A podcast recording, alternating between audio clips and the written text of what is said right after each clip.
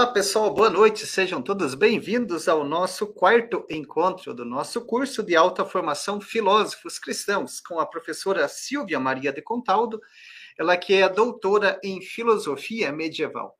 Então, como vocês sabem, o curso, de alta formação está sendo ofertado de forma gratuita aqui pela Faculdade São Basílio Magno, a FASBAN, a FASBAC é uma faculdade que está fundamentada na vida e nos ensinamentos de Jesus Cristo, também na tradição intelectual católica de mais de dois mil anos, também nas virtudes e valores de São Basílio Magno, o nosso fundador.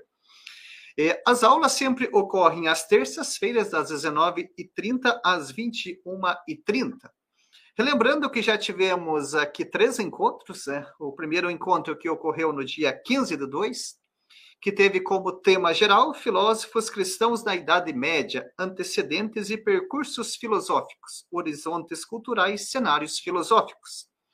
O nosso segundo encontro, que ocorreu no dia 22 do 2, teve como tema geral a patrística latina, primeiras elaborações filosóficas. O nosso terceiro encontro, que foi no dia 8 do 3, com a temática que, de certa forma, continuaremos hoje, né? Santo Agostinho, um itinerário de conversões filosóficas. Lembrando que todos esses encontros eles estão gravados no nosso e estão disponíveis aqui no nosso canal do YouTube.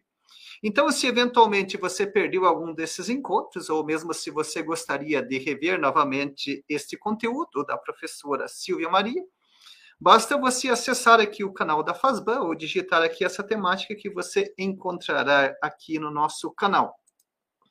É, quero dar as boas-vindas ao pessoal aqui que já está aguardando hoje o nosso quarto encontro. Vocês também podem aqui no chat, aqui, é, colocando de onde você está nos acompanhando, né? Qual, qual local que você está aqui acompanhando o curso de alta formação filósofos, filósofos cristãos ofertado aqui da FASBA. Então já tem bastante gente aqui bacana, o Tadeu lá de Bragança Paulista, a Berenice, né, que é de Belo Horizonte, temos aqui o Lindomar, que é da paróquia Santa Virgem das Vitórias, Diocese de Caetité, Bahia, Macionila sempre conosco, o Frei Bruno Magalhães, lá do Rio de Janeiro, também o Vinícius Aleixo, aqui também o Aníbal, boa noite, professores e colegas, boa noite, Aníbal, olha aqui o Otávio, a Rosana, o Alberto, e a Cristiane, que é de Indaiatuba, São Paulo, olha aqui, olha, o Rogério, que é de São Paulo, capital, Elisângela, que é de Pelotas, a Solange, aqui, que é de Curitiba, olha, está aqui a nossa nossa cidade. O Aníbal é de Jaguarão, Rio Grande do Sul. Olha só que bacana, professora. O Alberto está nos acompanhando de Portugal. Muito bem, Alberto, seja bem-vindo. A Ângela, que é de São José do Rio Pardo, São Paulo, Jefferson de Brasília. Olha quanta gente bacana dos diversos cantos, literalmente, né, do Brasil. O André, que é do Seminário dos Marianos, André, que é nosso estudante aqui da FASBAN, também está conosco, seja bem-vindo. Pessoal que também da Argentina, né? O Carlos Germán de Posadas. Né, olha quanta gente bacana. Porto Alegre, Rio de Janeiro, olha aqui, Bahia. Então, sejam todos bem-vindos aqui para o nosso encontro. Então, relembrando que todos os nossos conteúdos aqui dessas conferências ficam disponíveis no nosso canal do YouTube. Então, você que ainda não fez a sua inscrição, inscreva-se no canal, que fica até mais prático para você no próximo, nos nossos próximos encontros. Você fazendo a sua inscrição e ativando as notificações, aí você já recebe o comunicado automático. Também lembrando para vocês que fizerem aí no compartilharem um post e marcarem a Fazbuck no Instagram, nós estaremos repostando aqui para vocês. Então, vocês podem fazer as suas publicações é, e marcando aqui, né, o Instagram, arroba Faculdade São Basílio Magno, é né, o mesmo vocês que também é, não estão seguindo o perfil da FASBAN, vocês podem seguir e fazer a sua postagem, marcar o perfil da FASBAN aqui. O Marco está aqui conosco, já vai fazer aí o compartilhamento com vocês, né? É, só um recadinho, pessoal. É, o certificado do nosso curso ele será enviado ao final do curso. Então, ele não é um certificado por cada palestra, por cada conteúdo, é um certificado geral que será enviado ao final do curso. E relembrando também que sempre ao final da conferência do dia, que nós disponibilizamos aqui no chat o link, o link para vocês preencherem com as vossas informações. Então, quero novamente aqui dar novamente as boas-vindas à professora Silvia Contaldo, que está conosco para brilhantar mais uma noite. Né? E como eu já disse no início, hoje seguimos com as reflexões sobre Santo Agostinho. Né? Refletir sobre Santo Agostinho sempre é especial. E hoje, nossas, as nossas reflexões sobre Santo Agostinho, questões filosóficas em confissões. Boa noite, professora Silvia. Seja muito bem-vinda para mais um encontro aqui conosco. Agora a palavra já está contigo, professora. Obrigada, Irineu. Boa noite. Boa noite a todos os participantes desses nossos muitos Brasis, né?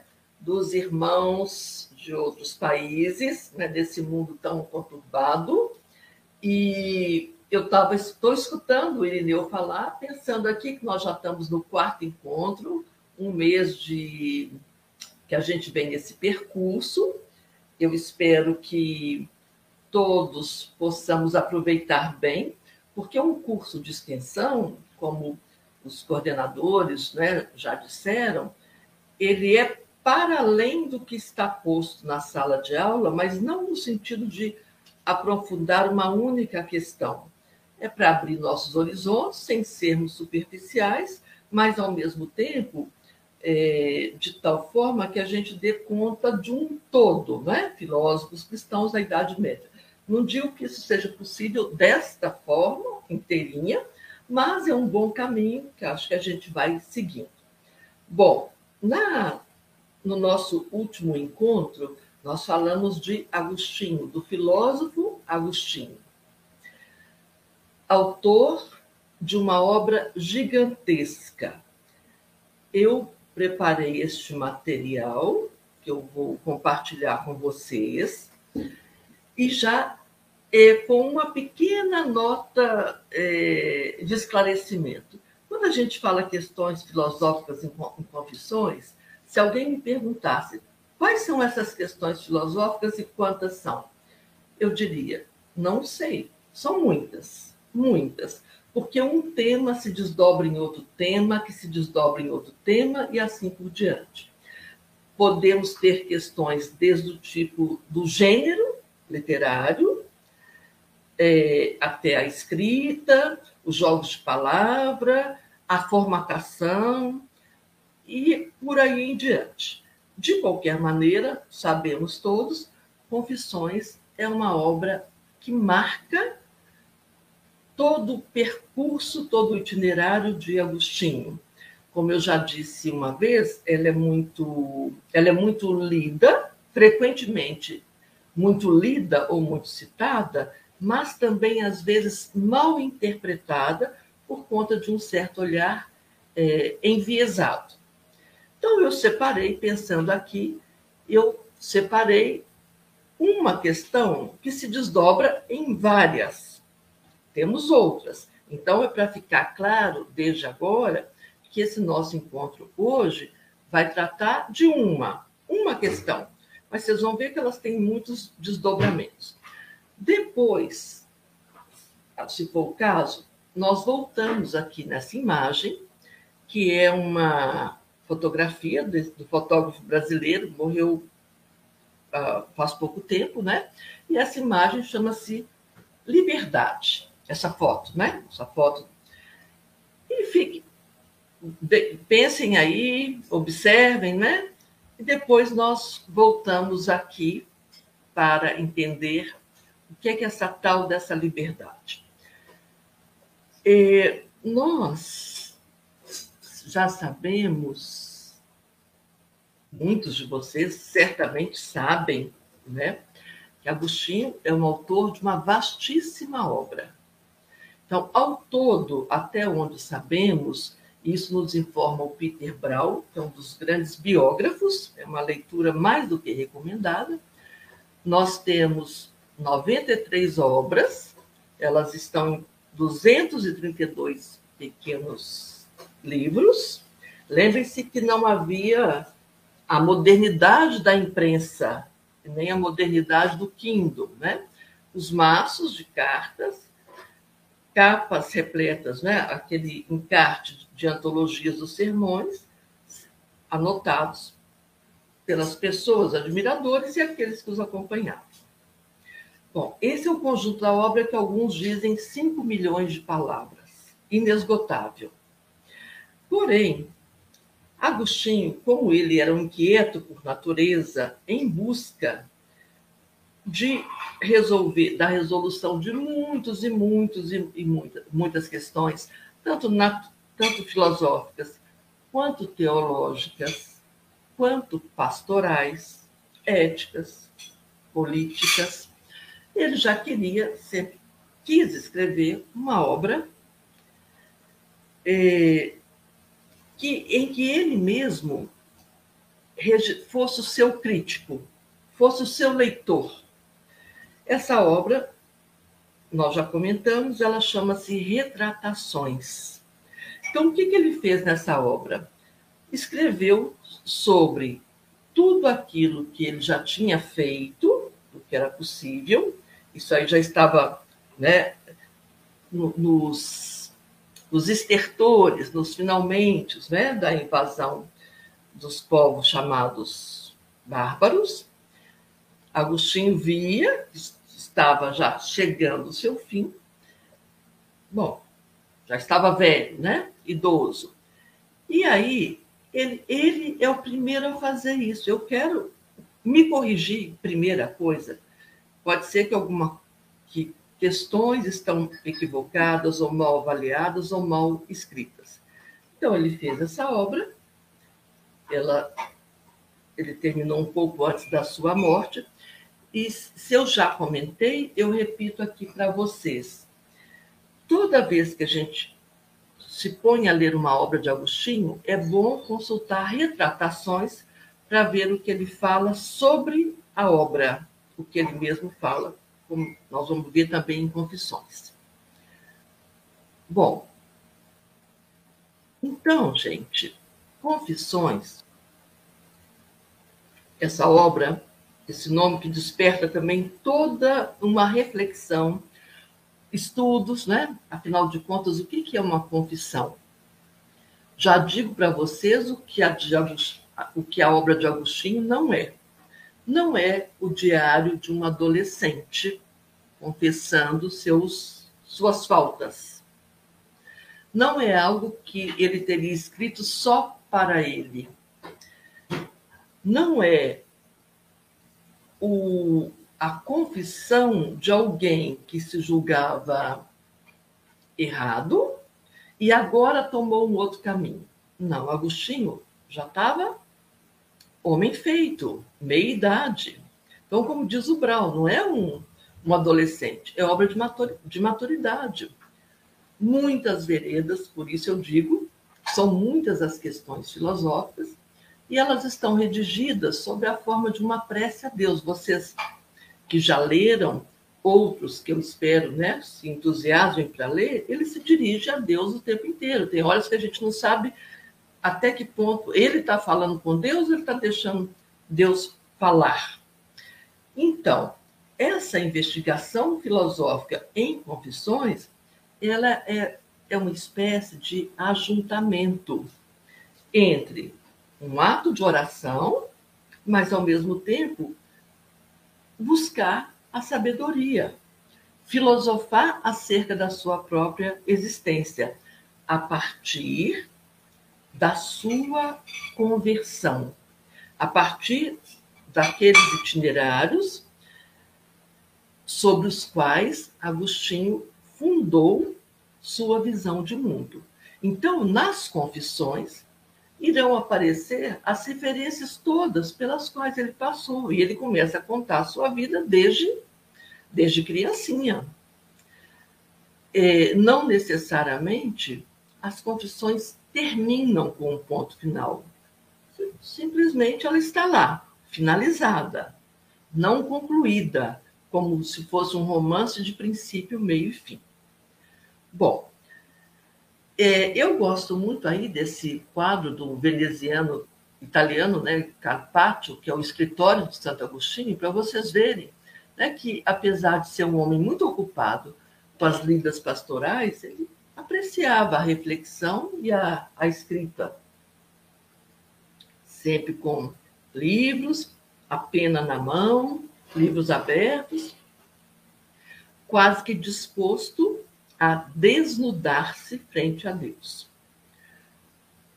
Bom, eu chamo Agostinho, não só eu, mas eu gosto de chamá-lo assim, um mestre de perguntas. Em alguns parágrafos de Confissões, a gente perde a respiração. Por puro deleite, tentem ler sem parar. Tentem ler um capítulo sem parar, um capítulo ou um trecho.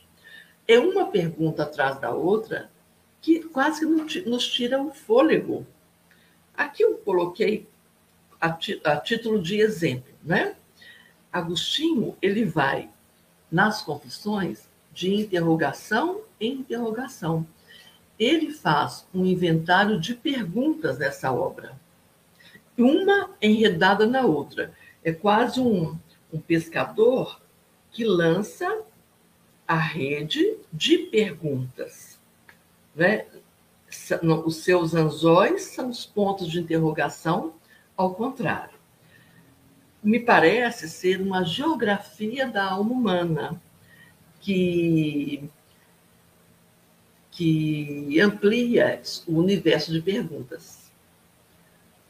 Não é um universo, ele não busca, ele não está à cata de respostas, ele vai ampliando as perguntas. A título de exemplo, né? Grande abismo é o homem, Senhor. Mas quem que é esse homem? Há no homem, ou no livro 10, há no homem uma região que nem mesmo seu espírito tem conhecimento.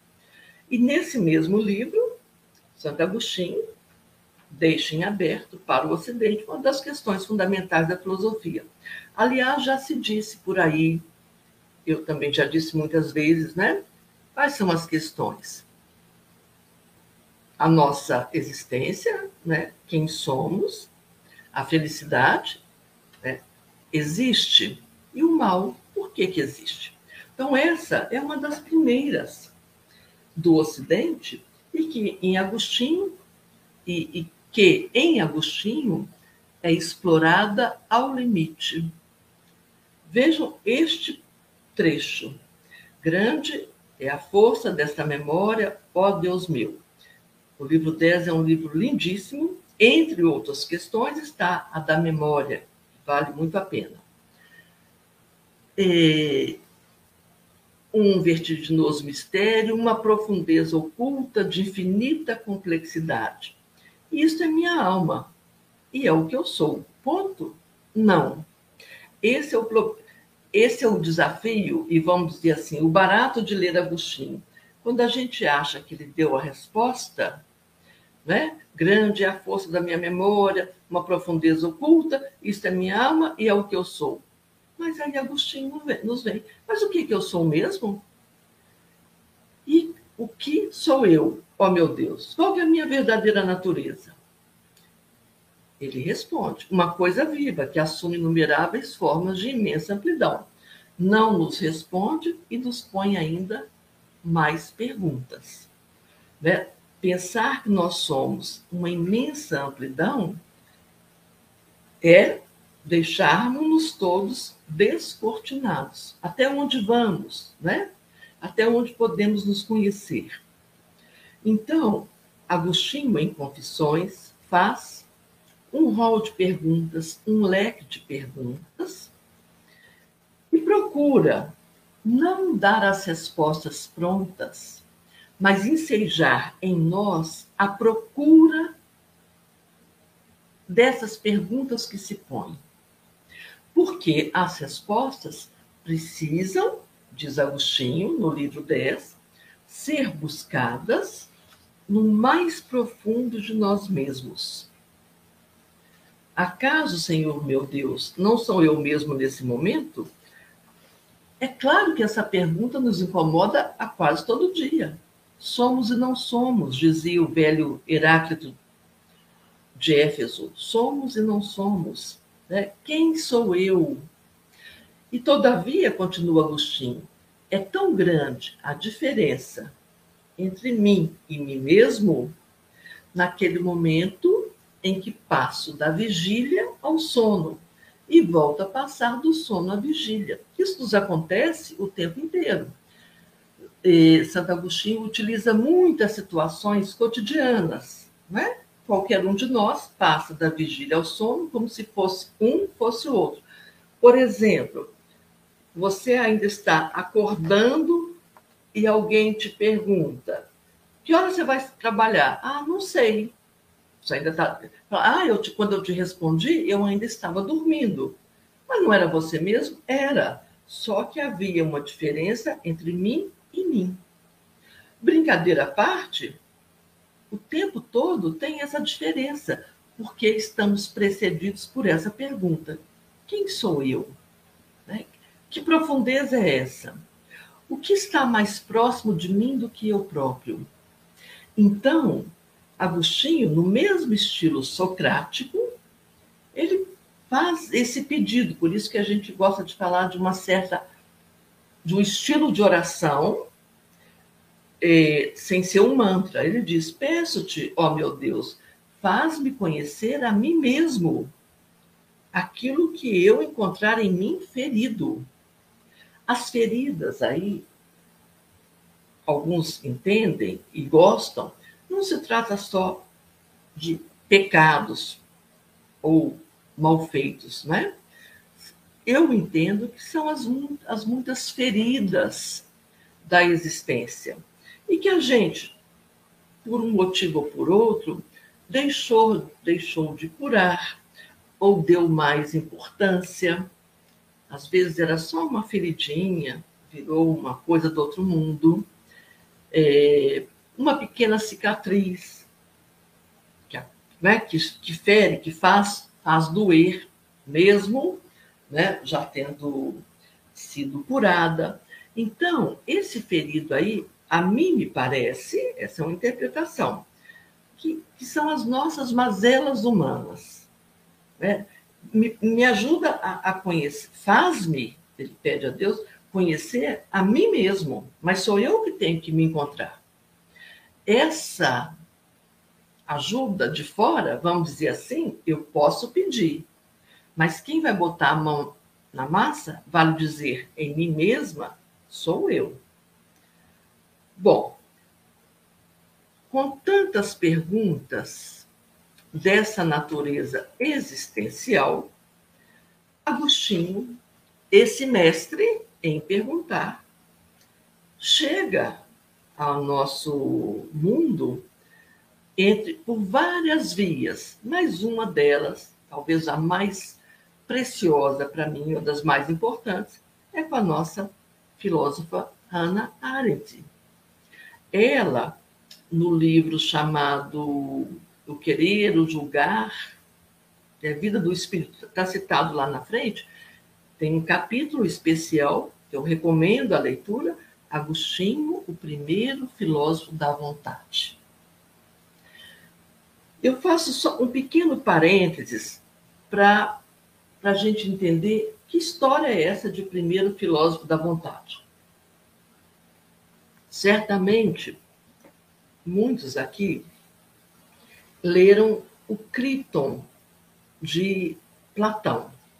Crito é aquela obra em que Sócrates está prestes ao seu julgamento, vai chegar o dia do seu julgamento, a hora de tomar a cicuta, e Criton, seu amigo rico, vai a, ao cárcere em nome dos, de todos discípulos socráticos e vai dizer: Olha, Sócrates, eu já combinei com o guarda. Vejam que a corrupção vem de longe.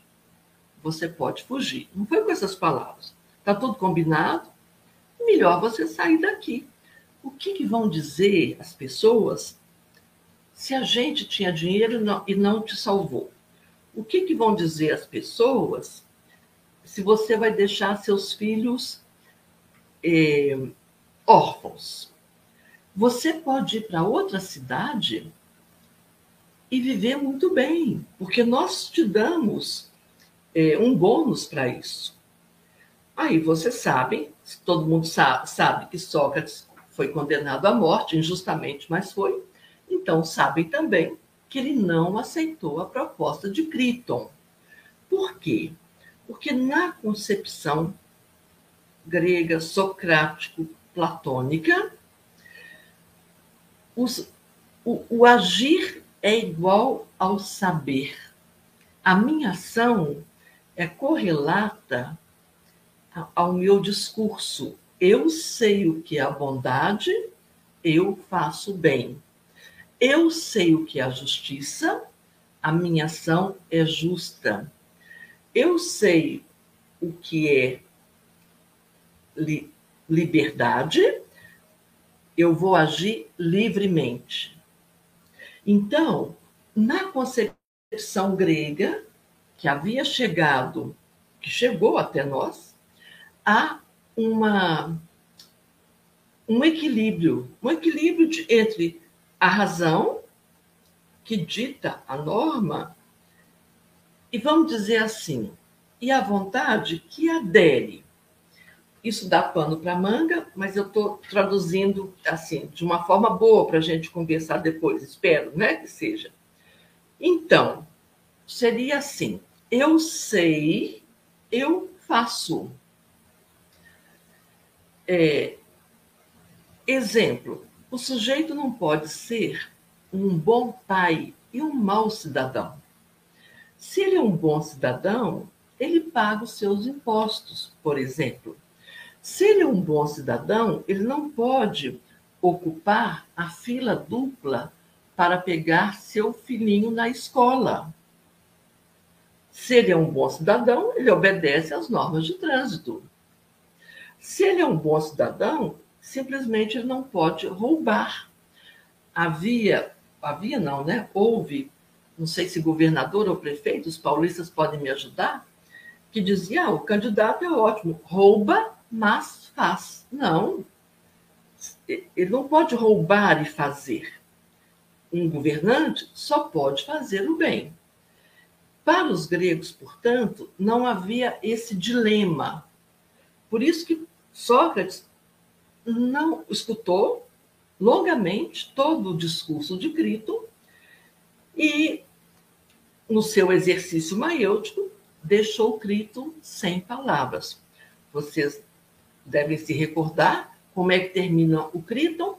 Sócrates pergunta a ele assim: você tem mais alguma coisa para dizer? Ele diz: Não, não tenho nada a dizer. Não tenho mais nada a dizer. O que, que Santo Agostinho faz? Descobre, reconhece e tem uma outra coisa aí nesses nossos atos. É muito bem. Eu sei, eu faço. Se eu sei o que é o bem, eu faço o bem. Só que Agostinho vai dizer: não, eu sei o que é o bem, mas eu não quero o bem. Então, o elemento, a faculdade volitiva, volitiva é, aspas, descoberta por Agostinho na, na trilha filosófica do Ocidente. Por isso, o Hannah vai chamá-lo o primeiro filósofo da vontade. Não porque a vontade, desembestada, vai nos guiar, mas porque ele viu que nós temos neste nosso modo de ser uma força poderosa, uma força motriz, chamada vontade, que não necessariamente combina com a razão. Por exemplo, para falarmos de é, pequenos vícios, chocolate. O sujeito sabe que ele não pode comer chocolate ou doce mas ele quer e come a si mesmo. E sabe que vai fazer mal, e mesmo assim come. Então, eu sei, mas eu não faço. E por que, que eu não faço? Porque minha vontade é livre. Só que isso não foi é, falado dessa maneira, né? Por Agostinho. Mas a gente compreende que Agostinho tocou num, um dos pontos mais bonitos da nossa presença no mundo.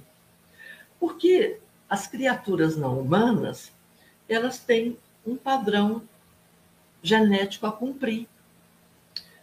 Elas seguem um certo patrimoniamento e não tem um juízo deliberativo. Uma tartaruga não pode ler, por exemplo, Hamlet, quando nasce, e pensar ser ou não ser, vou para a água ou não vou para a água, fica aqui ou não vou.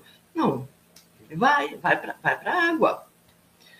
É, um, o, as criaturas não humanas na procriação, na temporada da procriação, procriam.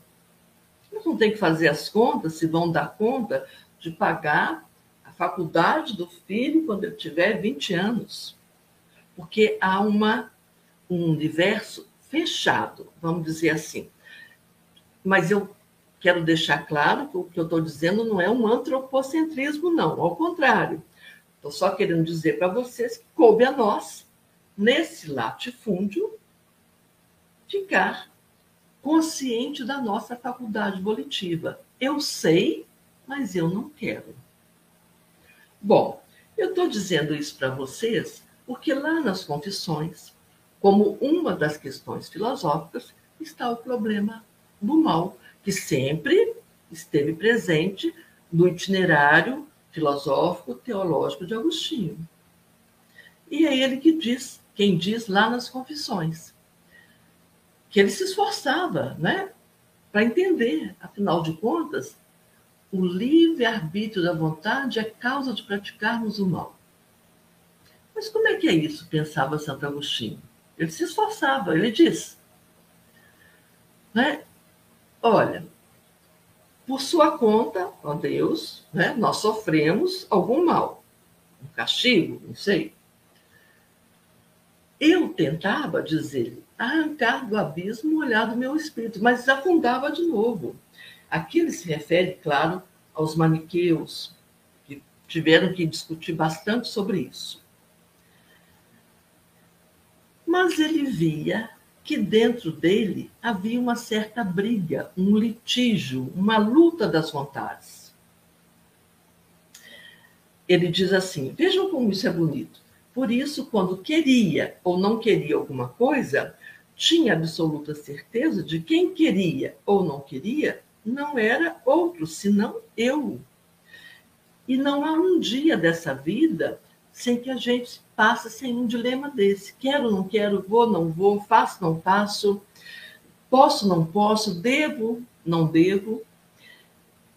E aquilo que fazia contra a vontade via que era mais padecer do que fazer, sofria com aquilo. A gente sofre, não é? Não era, ele diz, não era culpa, era, sentia como castigo, porque eu não deveria ter feito. Mas isso não importa. O, o bacana aqui, pessoal, é que Agostinho vê que em nós há uma briga de vontades conflitantes por quê? Porque a vontade não necessariamente segue o que dispõe a razão. Ela é muito poderosa. É uma força, uma força que move muita coisa, né? Às vezes, até na linguagem comum, a gente diz: "Ah, coitado, faltou a ele força de vontade. Alguma coisa naquele motor é, apagou-se, estragou. Mas a vontade é força poderosíssima. E, só para vocês saberem, né, voltando a dizer, a Hannah Arendt tem um. Fez o TCC, seria como se fosse o TCC, né, um trabalho científico sobre o conceito de amor em Agostinho. Vale muito a pena ver, porque ele seria, então, esse primeiro filósofo da vontade. Bom, mas a esta pergunta, né? Por que, que nós praticamos o mal? Por que, que eu, sendo livre, pratica o mal? Por que, que as outras criaturas ou criaturas não humanas não praticam o mal? De onde é que vem em mim o desejo de, de fazer ou querer o mal? Essas perguntas aí são daquelas que nos tiram o fôlego. Também está no mesmo livro 7. Né? São muitas perguntas. Ele diz: Quem me fez? Não foi meu Deus, que não é apenas bom, mas o próprio bem? Poxa vida, mas se Deus é bom, de onde, tem, de onde, então, de onde então eu quero o mal e não quero o bem? De onde é que vem isso? Vejam que no detalhe do afresco lá do, Michel, do Michelangelo, da criação de Adão, a mão do homem ela é mais fraca. A mão de Deus parece mais firme. A mão do homem um pouco assim, né? Não sei como é que vocês classificariam. Vejam aí o detalhe. Uma é uma mão firme, a outra parece meio lânguida, assim, não sabe direito, mas sabe por que, que eu faço bem, aliás, por que, que eu não faço bem e faço mal. A gente logo reconhece, está lá em São Paulo, que ele leu bastante, leu, sabia, né? Por que, que eu não faço bem que quero e faço mal que não quero. Será que Deus faz isso só para que eu seja castigado, justamente? Mas seria uma brincadeira de mau gosto.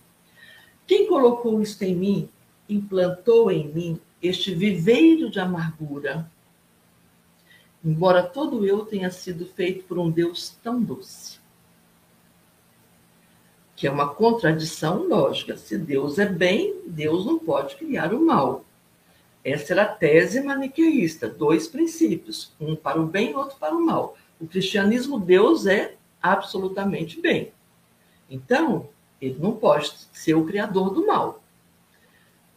Se o autor é o diabo, de onde é que veio o diabo? Se tudo criou, foi criado por Deus. Mas se o diabo também tem uma vontade perversa, de anjo bom se tornou diabo, de onde veio esse, a má vontade? Porque ele também foi criado por um, um criador sumamente bom. Onde é que estaria? De onde vem isso em nós de querer o mal? Sabem, que logo no livro 2 das Confissões há um episódio muito citado, sempre citado, é, mas e nem sempre aprofundado, que é o roubo das feiras. Muitos contam como se fosse mais uma das diabruras de Agostinho, que roubou peiras. Mas a, questão é muito mais séria.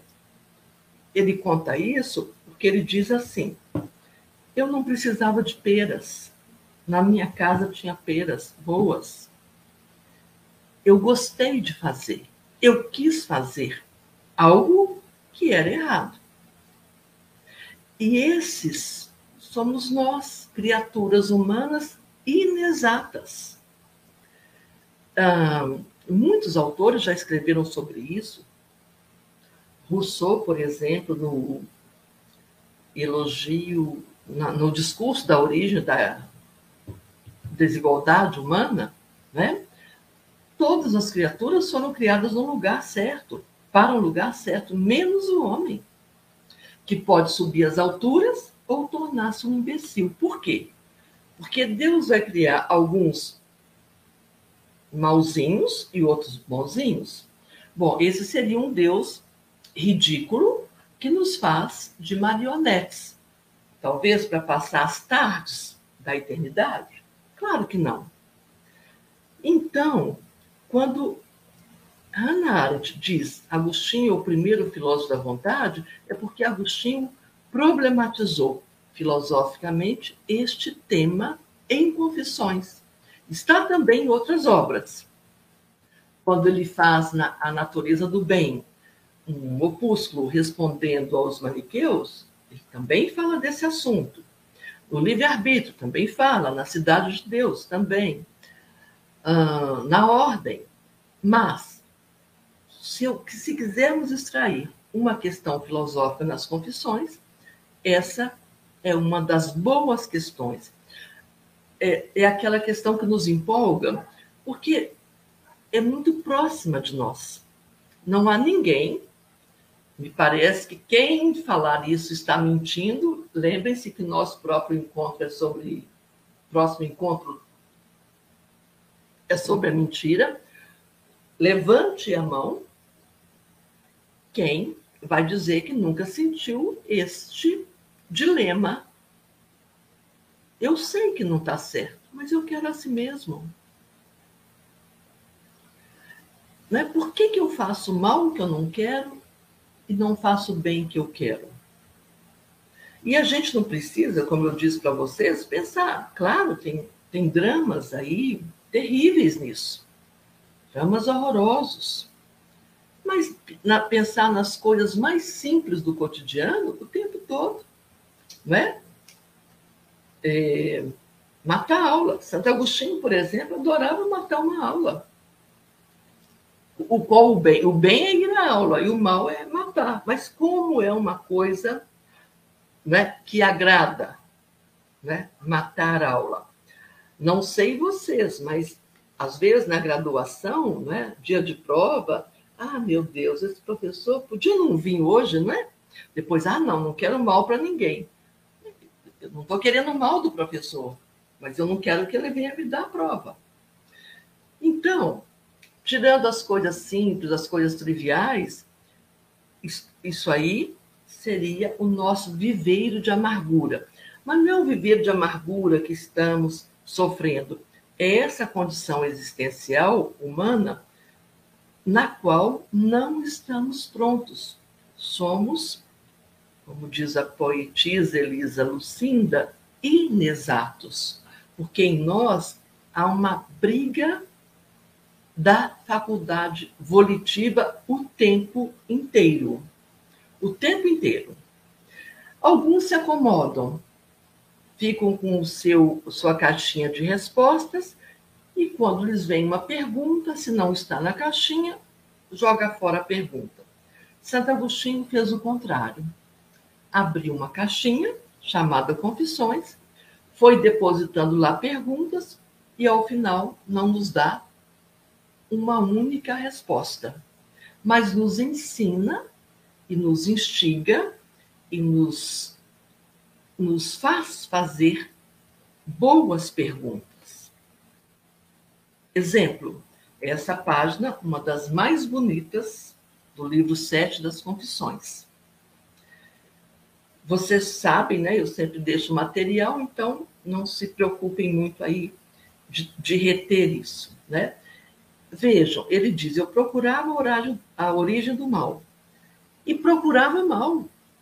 Ele sabe que ele estava no caminho que não o levava. Por que, que ele procurava mal? Maniqueus. Depois o próprio ceticismo. E ele não via o mal. Mas ele via né, que toda a criação, tudo, tudo que está aí, conforme as coisas estão ordenadas, tudo é bom. Como ele diz, né? Uma esponja toda cheia que Deus criou.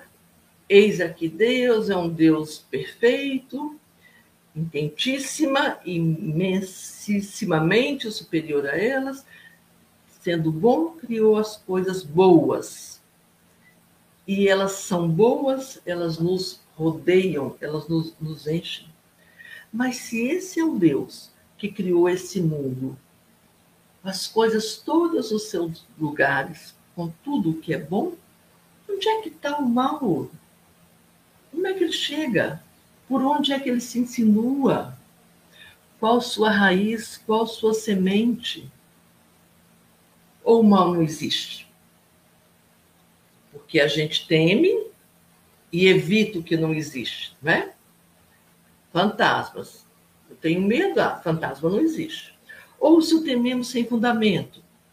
Por certo, o próprio temor já é um mal, que vai atormentando o nosso coração e passa a ser um mal ainda mais grave.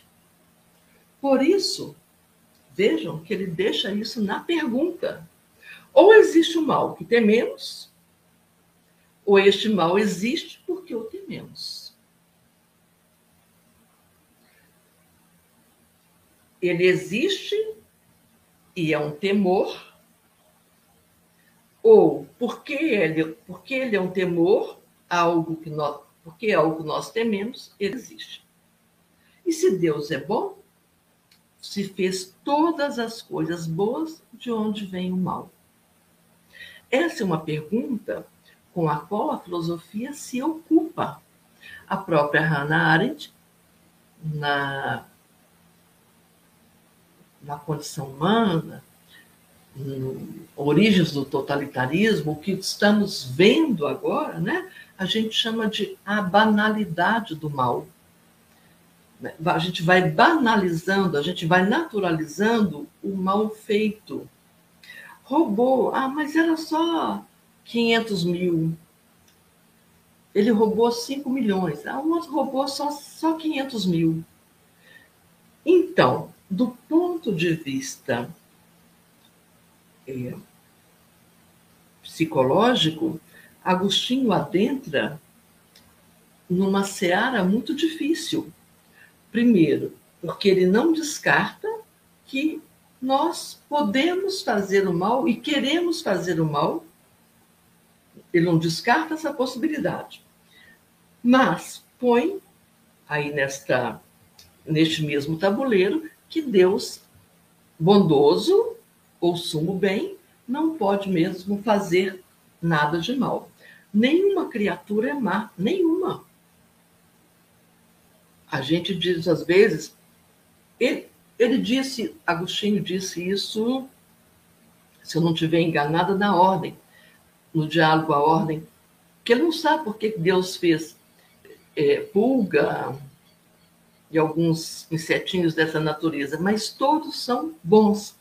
São mais ou menos bons, mas não tem nenhum ser que seja má criatura. A gente deve desconfiar de certos ditos populares. Por exemplo, às vezes entre professores, aquele menino não tem jeito não, ele já é, já nasceu assim, aquele é do mal. É até uma expressão que se usa. Mas nós não nascemos nem do mal, nem do bem. Nós, ao contrário de outras criaturas, nascemos abertos, dispostos, com vontades conflitantes.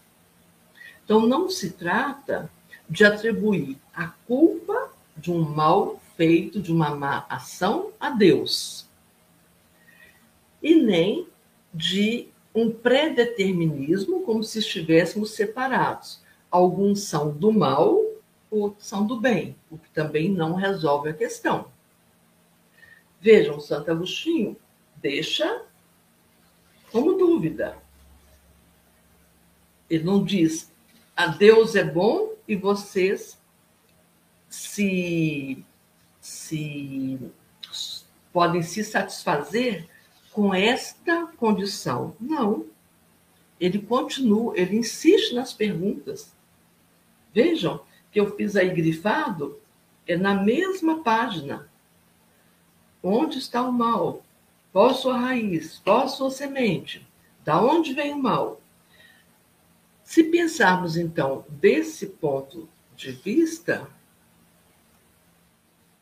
e aí, à medida que Agostinho ia se inflamando, né, ia se, fazendo as suas pequenas conversões, as coisas iam se abrindo. Tudo que é, é bom. Esta escultura também de um outro artista brasileiro, coincidentemente, ele e o primeiro fotógrafo morreram no mesmo ano, ano ambos paulistas. O tronco é uma boa criatura? É. Qual é a melhor criatura? O tronco ou a cadeira que veio do tronco?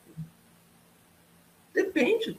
Se for avaliado pelo seu grau de utilidade, alguns vão dizer a cadeira, outros vão dizer o, o tronco, mas todas as criaturas são boas, as animadas e as inanimadas.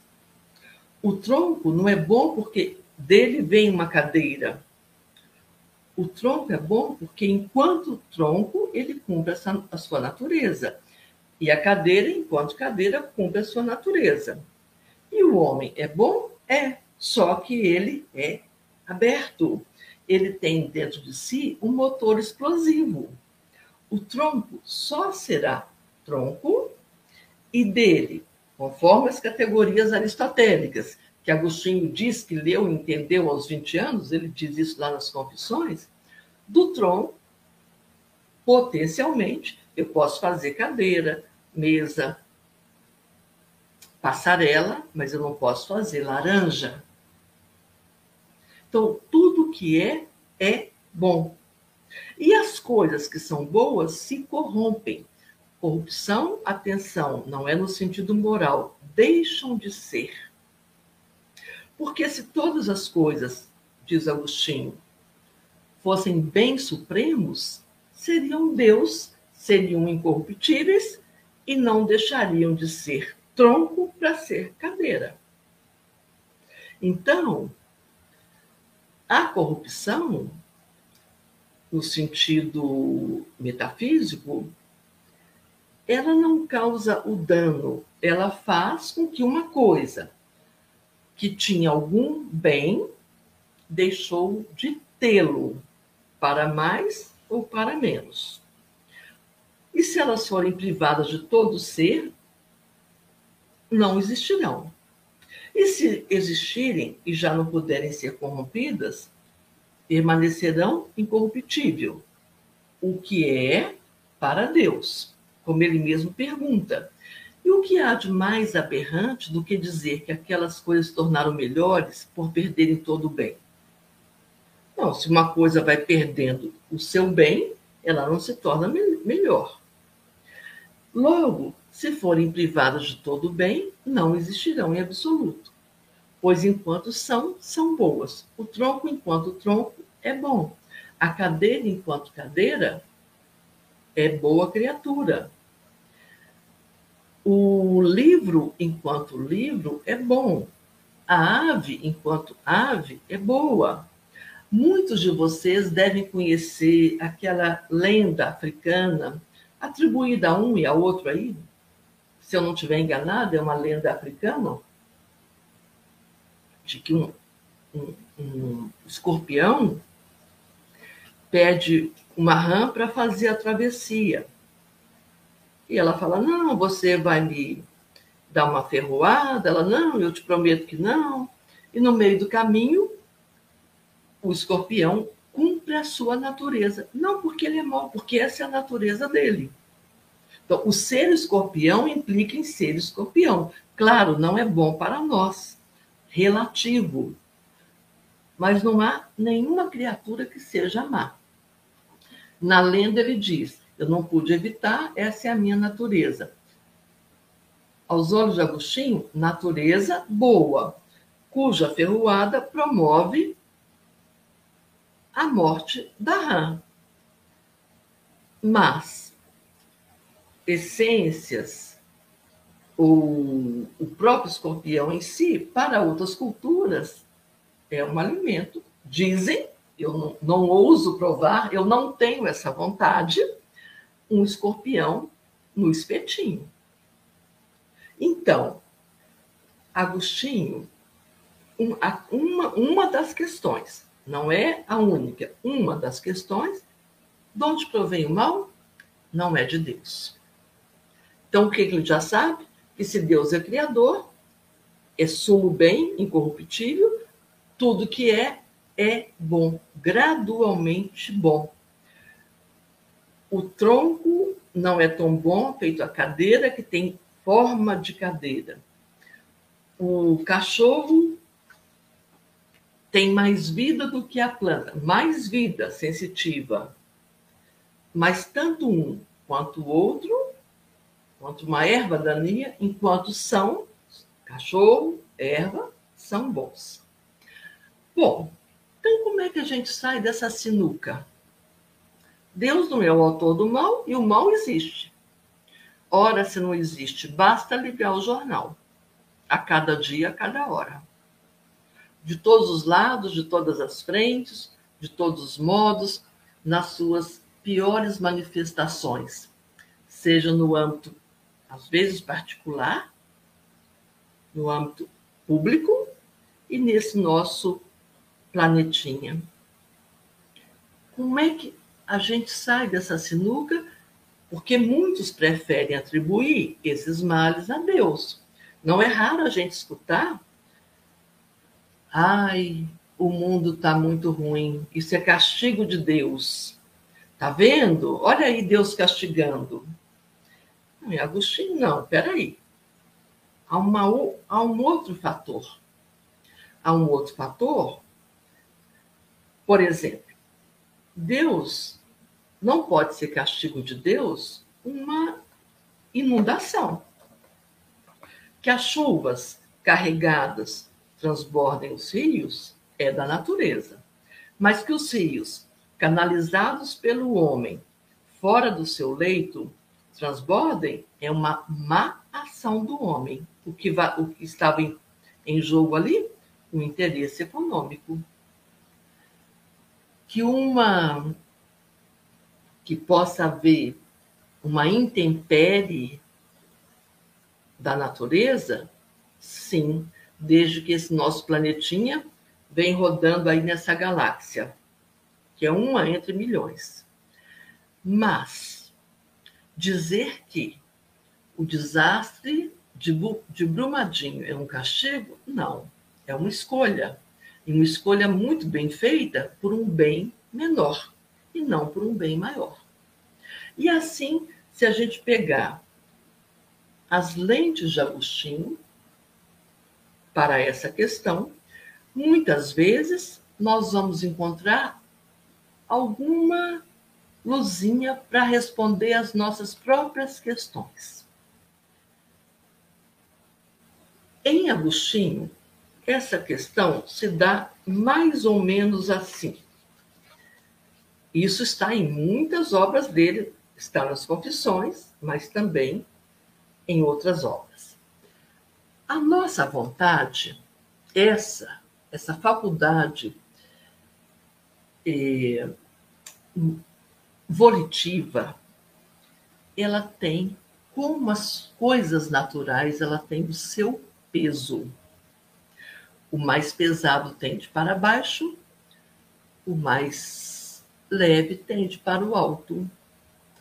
Diz Agostinho, a nossa vontade também tem um peso. E sabe qual é o peso da nossa vontade? o amor. E qual é, qual é, como é que a gente vai medir este peso? Como? Para onde é? Será passando no supermercado e, e falando assim, me dá um quilo né, de amor, que a minha vontade está enfraquecida? Não é para onde nós tendemos. Para aquilo que para aquilo que nos atrai. O roubo da pira de Agostinho foi um peso na vontade. Então, ele diz aí, qual que é o peso o peso do, do meu amor? Esse é lindo, está lá no, no livro 13 das Confissões, é o último, esqueci de dizer para vocês, Confissões são 13 livros. Livros, na linguagem antiga, são os capítulos, né? Então ele diz assim: Nosso repouso é nosso lugar. É para lá o amor nos arrebata e teu espírito levanta nossa humildade para longe das portas da morte. A paz para nós reside na tua boa vontade. Os corpos tendem por seu peso para o lugar que lhes é próprio, conforme eu acabei de lhes falar. Mas um peso não tende só para baixo, tende para o lugar que lhe é próprio, o fogo sobe, a pedra cai. Cada um é movido por seu peso e tende para seu justo lugar. Observações cotidianas, a gente vê isso o tempo inteiro. O óleo lançado à água flutua. A água lançada ao óleo afunda. Por conta de quê? Por conta do peso que lhes é próprio. As coisas que não estão em seu lugar se agitam, mas quando encontram, repousam. Olha que aqui não está falando de física. Ele está dizendo que as coisas fora do lugar ficam agitadas. Sabe quando a gente vê o mar agitado? Fala, esse mar não está bom, esse mar está agitado. A gente tem que ter certo cuidado com ele. Não é que ele seja mal, mas tem alguma coisa fora do lugar, uma correnteza que não que eu não aguento é, enfrentar, uma onda mais alta do meu tamanho que me deixa caindo. Então, o que é que a gente tem que pensar? Onde é que está o meu peso? Por isso ele diz: meu peso é meu amor. Para onde quer que eu vá, é ele quem me leva. Então, a gente pode dizer assim: a vontade começa lá dentro, não é algo de fora, ela é o princípio motriz e ela é livre. Então, somos nós que tendemos mais para uma coisa, menos para outra. E é nessa agitação ou nessa confusão das coisas que queremos que nós provocamos o mal. Por exemplo, amar demais um filho a ponto de sufocá-lo é um amor desmedido. Amar um ao outro é, de forma sufocante não é um bom amor. Está pondo peso demais aonde não tem peso, onde não deveria ter tanto peso. Tem um exemplo de Santo Agostinho, parece fora de moda, mas não é não. É como se a noiva preferisse o anel ao noivo.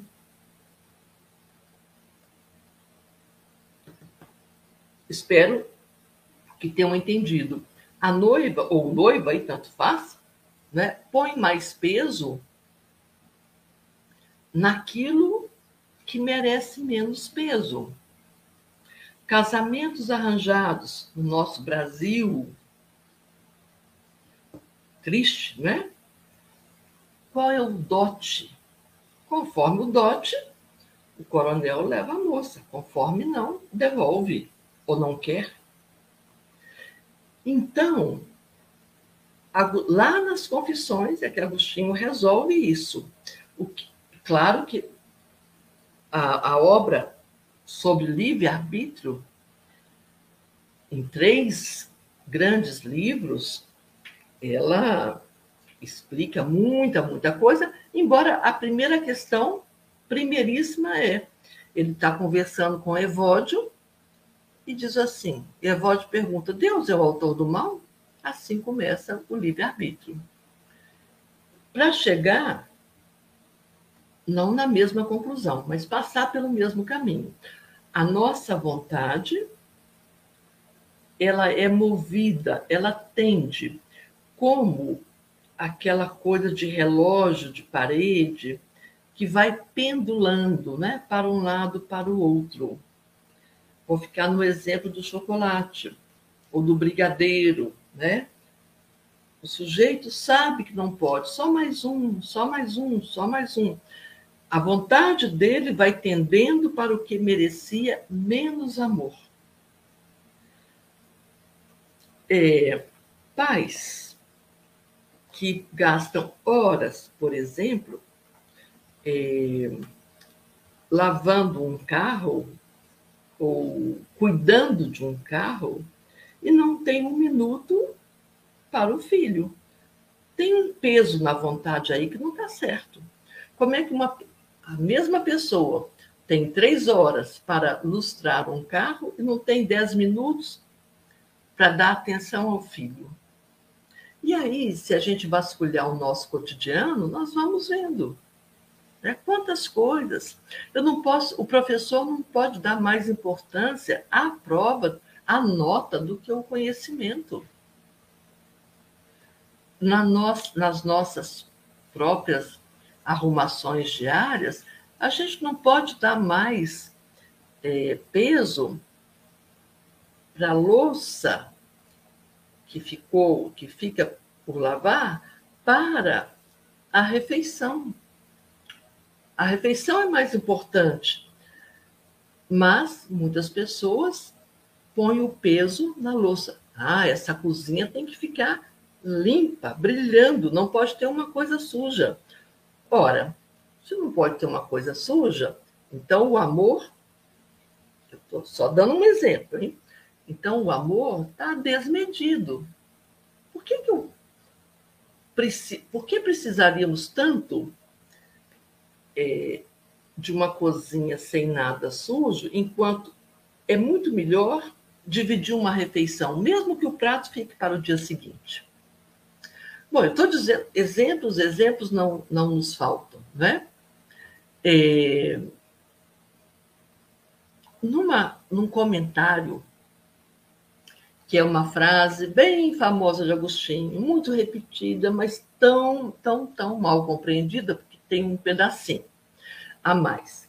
Então, eu coloquei aí de propósito, vocês estão vendo, um asterisco, que as interrogações são nossas. Agostinho não escreveu na interrogação, eu que botei a interrogação para a gente poder comentar um pouquinho. No comentário da primeira epístola a São, a São João, Agostinho diz: Ama e faze o que quiseres.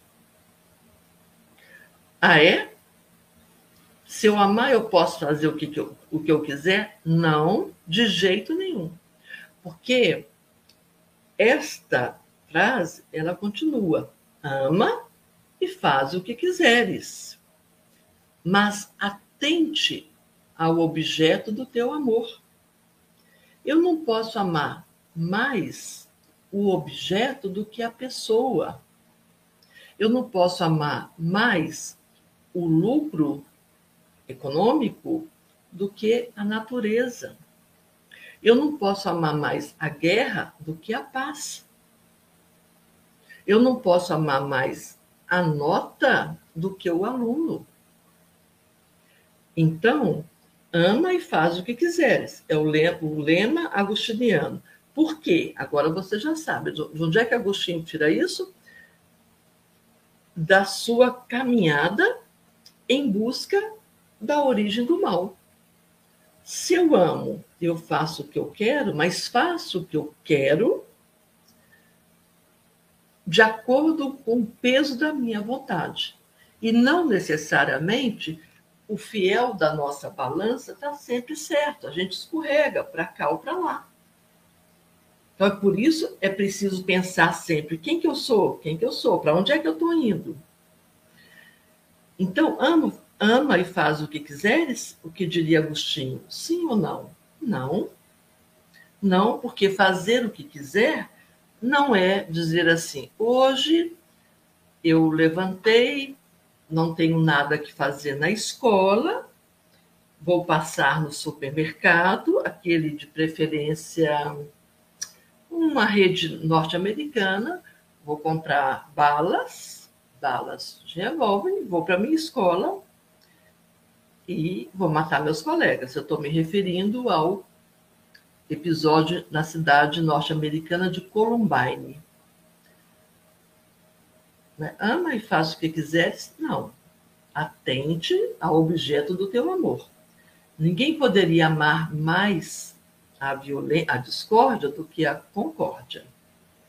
Ou, lá no livre-arbítrio, é, Agostinho afirmou eu estou transformando em pergunta. Ninguém quer algo não querendo. Ah, eu não quero. Não. quando o sujeito quer, a sua vontade já está em ação. Ele não pode fazer algo não querendo. Mais ou menos assim, para ver se fica é, mais claro. Nós podemos fazer muitas coisas contra nossa vontade, mas ninguém pode mandar na nossa vontade, só nós mesmos. E se ela tiver escravizada por algum tipo de vício, então tem uma desmedida. O professor pode obrigar o aluno a fazer uma prova, mas ele não pode obrigar o aluno a gostar de fazer a prova. Uma pessoa pode estar obrigada a estar com outra, casada, por exemplo, mas ninguém pode obrigar essa pessoa a gostar da outra. Ninguém nos obriga a isso. Então, Agostinho tem razão. Ninguém quer algo não querendo. Não, todo mundo quer algo querendo. Por isso é da onde vem em mim. Deixa eu voltar aqui.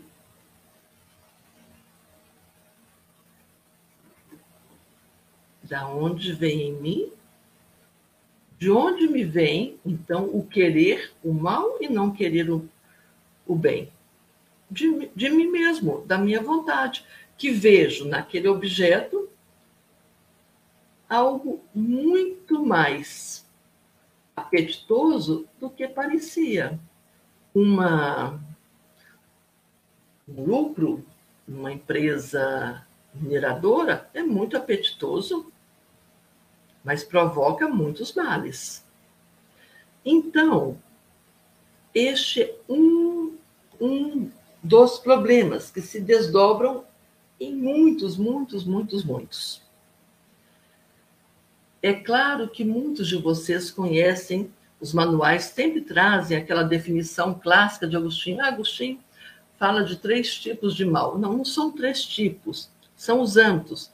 O mal físico, é uma deficiência. Nenhuma criatura, nenhuma, é má porque tem alguma deficiência. Uma árvore não é menos árvore porque ela não tem um, um galho. É, isso é uma limitação e não um mal. O mal moral vai ser chamado assim, que é todo esse preceito ético, vem então da nossa da nossa, do nosso livre arbítrio. E, por conta disso, chegaria, che, Agostinho chega à definição de que o mal, então, não é substância. O mal não existe como substância. Ele é ausência de bem. Por quê? Porque Deus, sendo bem, não pode ser ele o autor do mal. Todas as criaturas são boas, mais ou menos boas. Não tem nenhuma criatura que seja má. Então, este mal está posto aí entre as criaturas humanas resulta da sua escolha, do peso que se dá à sua vontade. Bom, nas retratações, eh, também esse é outro retrato de Agostinho, mas esse é do, do outro italiano, do Botticelli, Sandro, Sandro Botticelli, Santo Agostinho no seu escritório. Olha a quantidade de papel. A gente tem essa sensação, né? Estou pensando, pensando, nada me sai, escrevendo, pensando. Então, nas retratações, veja o que ele diz das confissões. Os 13 livros das minhas confissões louvam a Deus justo e bom, tanto por minhas obras, desculpe, tanto por minhas boas obras como pelas más, e despertam para ele a inteligência, o afeto humano. Pelo menos, pelo que me diz respeito, assim agiram em mim quando as escrevia e age quando as leio. Depois eu quero mostrar para vocês uma coisa séria de tradução. É, as confissões é, despertam, né? São, são, despertou nele boas coisas. E ele diz: os que os outros pensam a respeito delas é assunto deles. Mas sei que agradam e agradaram muitos irmãos. Veja, Agostinho aí não está sendo vaidoso, está dizendo que ele fez isso, que agradou a muita gente, que ele escreveu é, bem, não é? E que quem não pensa assim não é assunto dele. Ele não, ele não disse que era o melhor livro que ele escreveu, como algumas traduções dizem aí. Do primeiro ao décimo livro, escrevi a meu respeito. Nos outros três, escrevi sobre as Santas Escrituras. Tal, tal, tal. É, há muitas divisões possíveis nas confissões. Cada um, cada autor, cada filiação vai de um jeito ou vai de outro. Pode, alguns pensam assim e chegam mesmo. Nós temos mesmo edições que elas não iam só até o livro 9. Então fica um, um, um entendimento prejudicado.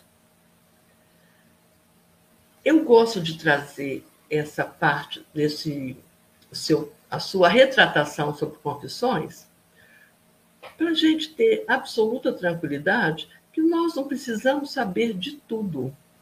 Porque ele diz que ele escreveu sobre ele até o décimo livro, mas é claro, em qualquer livro nós temos questões filosóficas, questões da linguagem, questões da amizade, questões da vontade, questões do tempo, que eu já comento com vocês.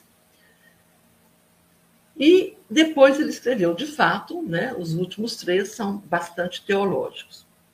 E ele diz né, que ele escreveu assim, afirmou que o firmamento foi criado entre as águas espirituais superiores e as corporais inferiores. Ele diz lá nas retratações: não o afirmei com suficiente reflexão. A questão é muito obscura. Olha que gênio para dizer dele mesmo. É uma questão obscura. Continua sendo. Não é que ele tenha que dar uma resposta, como eu sempre digo, ele nos ajuda a pensar, a formular nossas perguntas. Em todas as, as retratações de cada obra, ele termina com esta frase. Essa obra começa assim. Então, esse é o começo da confissão. É, eu, que, eu quero dizer para vocês, coincidentemente, por uma coincidência, talvez Santo Agostinho aí tenha é, interferido nisso, por acaso, no lugar mais inusitado sabe, numa, numa espécie assim de pousada que tem uma pequena biblioteca, eu encontrei uma edição de Agostinho das Confissões de 1952. Imaginem. E essa tradução é uma tradução portuguesa, vinha, não é? Com aquela liberação né, do pode-se imprimir, não tem, né, do vigário geral, do, do vigário geral, do monsenhor, né, geral, do vigário geral. E aqui o, o editor diz assim: até que enfim podem as estantes das bibliotecas é, adquirir uma tradução portuguesa contemporânea, contemporânea lá de 1952 porque as que existiam eram de 1783. De fato, nós sabemos que essa é uma das obras mais lidas, embora, como eu sempre digo, nem sempre compreendida devidamente. E aí, este autor, ele vai. É um Craveiro da Silva, Parece, parece um jesuíta. Ele termina assim. antes de fazer uma primeira apreciação. Ele termina assim: Leitor amigo, se desejas penetrar afoitamente nos mistérios difíceis do destino, toma este livro. Com ele navegarás na maior das aventuras através do oceano espumante da alma humana. Ora, passado já mais de meio século, eu não diria isso não. Claro, o leitor amigo é sempre simpático, né?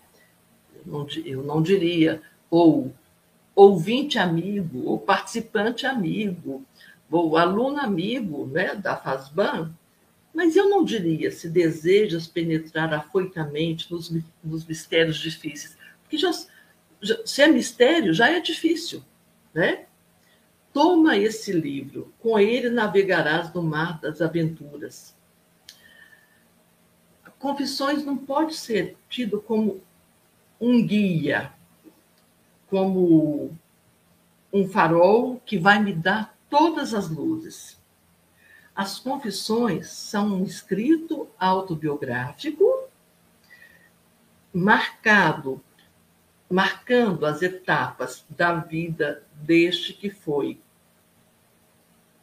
maniqueu, cético, depois teólogo, pastor, bispo, cravado lá no seu tempo, mas bastante atento àquilo que vai pela alma humana, por nossas inquietudes, por nossas insatisfações, pelos nossos temores, pelos nossos tremores, pelas nossas mancadas, né? Nossa, disse o Otávio Paz certa vez, Otávio Paz, antropólogo, no Diálogo da Solidão.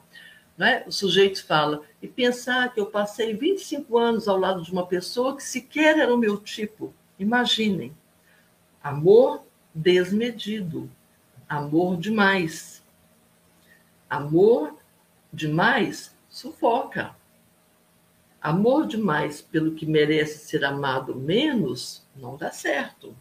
Vide mundo, né? Vide mundo.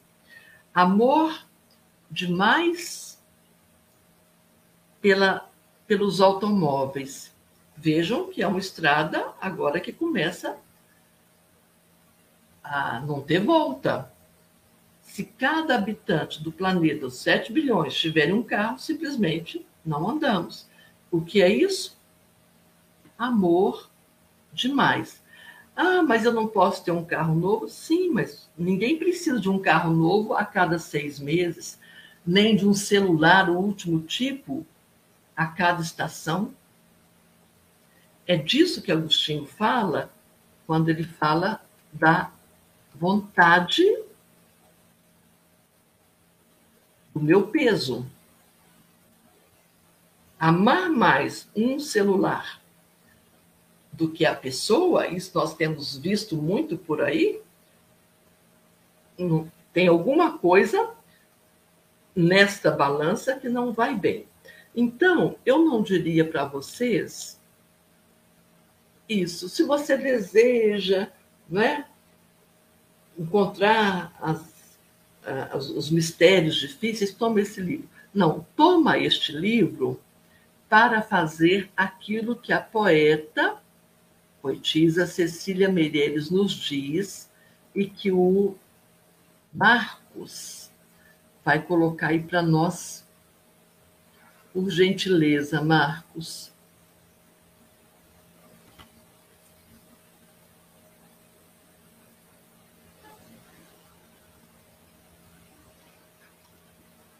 Adicionar outro, professor? É, o, o Marcos vai, vai colocar para nós. Aham, já está aqui. Tá aí? É, você compartilhou ou não? Não, compartilhei. Aham, só que não está aparecendo o texto. Não está aparecendo. Então você clique na aba aqui. Na aba que está o texto. Aqui. Isso. Aí, isso mesmo. Apareceu agora?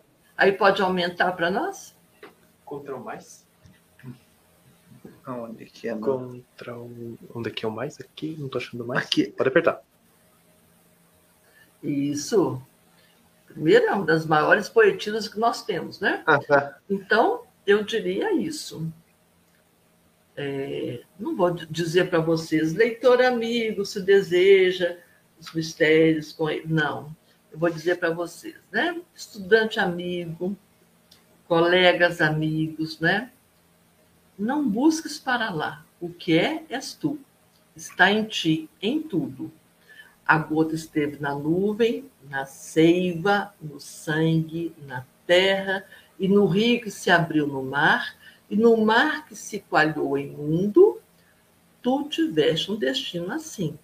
Faze-te a margem do mar. Dá-te a sede das praias, dá-te a boca azul do céu, mas foge de novo à terra, mas não, mas foge de novo à terra. Mas não toque nas estrelas, volve de novo a ti, retoma-te. Para mim, esse é um dos grandes, das grandes questões de Agostinho. Lá no início das confissões, ele diz: Não saia de ti mesmo, volta para ti mesmo, o coração está inquieto. Mas o coração está inquieto não é só para repousar, ficar quietinho numa rede, é para que nós retomemos. É, um dos exemplos, só para a gente discutir agora um pouco, um dos temas que está nas confissões, a gente pode discutir outros, à medida que vocês quiserem e que eu também souber. É sobre o tempo, do livro 11 né? que é maravilhoso, mas é uma coisa ou outra, senão fica muito picadinho, parecendo loja de R$ 1,99, né? Um pouquinho de cada coisa. É, então, mas, só para vocês, quem se interessar por esse assunto, que é talvez um dos mais difíceis da filosofia, Aristóteles havia tratado, mas nunca ninguém tratou o tempo como Santo Agostinho. Está lá no livro 11, e, e ele não trata de maneira como um físico, né? Agostinho vai falar de um tempo psicológico. É, não existe passado, que já se foi, como não existe futuro, que ainda não é. Existe só o presente. Mas espera aí, como é que não existe passado se eu tenho o meu passado e eu espero o meu futuro? Exatamente por isso, porque nós, essas criaturas, inexatas, incompletas, podemos distender esse arco. Nós, nós somos distêncio ânima. Nós podemos, pela memória, ir lá no passado. Está tudo lá na nossa memória. Outro tema maravilhoso. O livro 10. Está tudo lá na memória. Um palácio. E podemos expectar futuro do próximo. As criaturas não humanas não são criaturas do amanhã. Todos nós esperamos que elas existam amanhã, mas elas estão presas no aqui e no agora. Nós vamos fazendo planos, vamos nos projetando. Então, o tempo em Agostinho é fluir, vai, vai passando do passado para o futuro, num sucessivo vir a ser. Em Deus, não há tempo, obviamente, que Deus é a eternidade. Mas em nós, né, nós podemos pensar assim, o exemplo é dele, um tempo é muito longo, um tempo é muito breve. Como é que é isso? Cinco minutos na fila de um banco é muito, ou na fila da gasolina, é muito. Cinco minutos numa festa passa rápido. Cinco minutos numa aula pode ser muito, mas pode ser pouco. Como é que é isso? Em Agostinho, que é genial né, nisso, é para dizer: olha, vamos pensar que nós estamos no século 20, 21, né? Século 21 tem 100 anos. Estamos no ano 2022. Esse é o nosso ano presente. Então, desse século, Já se passaram 21 anos que já não são, são passado, não voltam mais. Vejam o quanto que nós colocamos peso, carga em amores errados, porque já foram, não voltam mais. Quanto tempo a gente perde às vezes com pequenas com pequenos desamores? Então tá, um ano é muita coisa. Vamos ficar com um mês. Nós estamos no mês de março, né? Só que o mês tem 30 dias. Já se passaram 15. 15 dias que não voltam mais. Então vamos ficar com o dia. O dia tem 24 horas. Já se passaram 21, que não voltam mais. Pode ser que em algum momento desse dia a descarga desamorosa foi maior. Então, o que, que nos resta? O que, que é tempo presente? É esse fluir. Mas graças à nossa distensão, é como se a, gente, como se a nossa alma tivesse uma elasticidade, que eu vou para lá e vou para o futuro. E aí a gente pode dimensionar, inclusive, o peso do nosso amor, né? em muitas situações. É, muitos de vocês devem saber, né? Que uma, uma brincadeira de Agostinho, que, ah, mas o que, que Deus fazia antes de criar o mundo? Resposta: criava o inferno para os curiosos. Quer dizer, nenhum de nós vai para lá se a gente não parar de perguntar, né? nós não vamos é, para lá, mas até a curiosidade é, desmedida, ela faz muito mal. A curiosidade para saber o que aconteceu com o outro e socorrê-lo é amor. A curiosidade para parar o seu carro e apenas ver o que aconteceu ou roubar o que está no, no caminhão lá des, é, despedaçado já é amar mais o que se deve amar menos. Alguns até deixam o sujeito ela extra, machucado e vão procurar salvar a carga. E aí não faltam exemplos, não é? Bom, deixa eu voltar aqui com as nossas referências. Tá de novo aí? Irineu. Sim, professora. Aham, já está na tela. Tá, tá? Então, Aham, é, que eu acho que vale, vale a pena, sabe? É, a própria Hannah Arendt, o livro é A Vida do Espírito, é o Pensar, o Querer e o Julgar, o Bratendorf, sobre confissões, Joel Gracioso, eu coloquei aqui o meu, sempre fico meio assim, né? Mas até que, né? Vocês podem encontrar alguma coisa interessante. professor Joel Gracioso, muito bacana esse livro. As confissões. Procurem sempre uma boa tradução. A portuguesa, que é bilíngue, e uma recente em nosso país, maravilhosa, do professor Lourenço, Lourenço Mami. Maravilhoso, né, a tradução dele recente. O Santo Agostinho, o comentário e a vida feliz do Ricardo, Ricardo Taurizano. Não sei se o livro 3 já está pronto. Assim, com eh, os textos de Agostinho, alguns textos de apoio, vocês estarão em ótima, eh, em ótima companhia para entender as confissões, como ela precisa ou ela deveria ser ser estudada.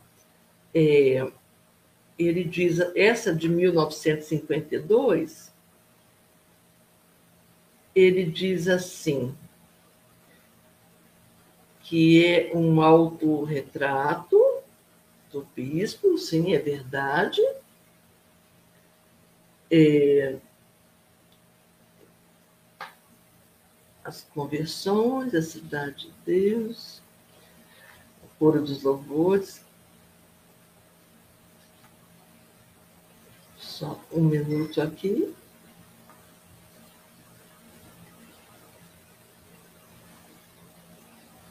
É, Santo Agostinho.